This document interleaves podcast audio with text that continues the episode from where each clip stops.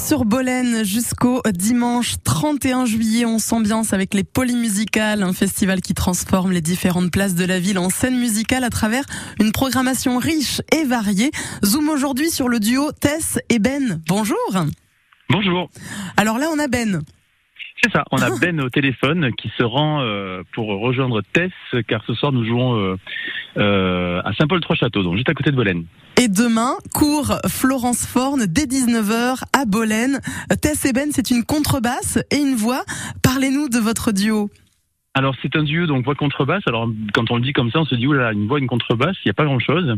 Et en fait c'est justement un, un groupe euh, dans lequel on essaie de d'aborder plein de plein d'aspects euh, de la musique déjà par le répertoire puisque c'est un répertoire très large.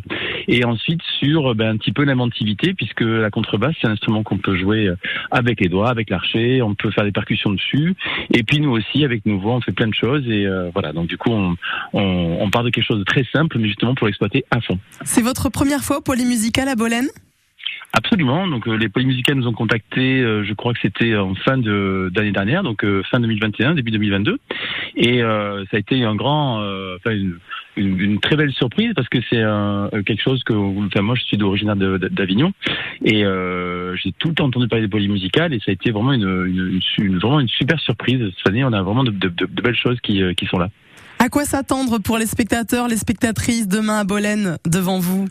Alors justement, c'est le, c'est un peu le, le c'est un peu le, la, le, le leitmotiv de, de, de ce groupe, c'est qu'on on peut s'attendre à tout, mais euh, c'est-à-dire qu'on a, on a un très grand répertoire, on a un répertoire qui pourrait, si on jouait tout bout à bout, je pense qu'on pourrait jouer à peu près 4 heures, et en fait, on pioche les morceaux euh, en fonction de l'humeur, en fonction des gens qui sont là, en fonction de, de ce qu'on ressent, euh, de là où ça peut aller, et c'est un peu, c'est un peu ce qui fait que ben, nos concerts se passent bien chaque fois. C'est que d'une part, les gens ne revoient jamais le même.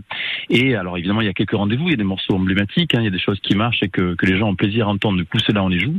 Mais euh, il y a aussi des surprises, et même des surprises des fois pour nous, puisque des fois, ben, c'est un peu, ça, ça, c'est un peu euh, des, des, titres qu'on n'a pas vu depuis longtemps, et puis ben, on les fait quand même parce que ben, c'est celui-là qu'il faut à ce moment-là, on le sent, et donc on le fait quoi.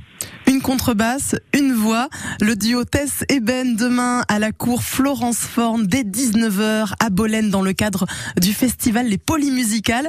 Merci beaucoup Ben d'être venu nous en parler. À bientôt. À bientôt sur France Bleu.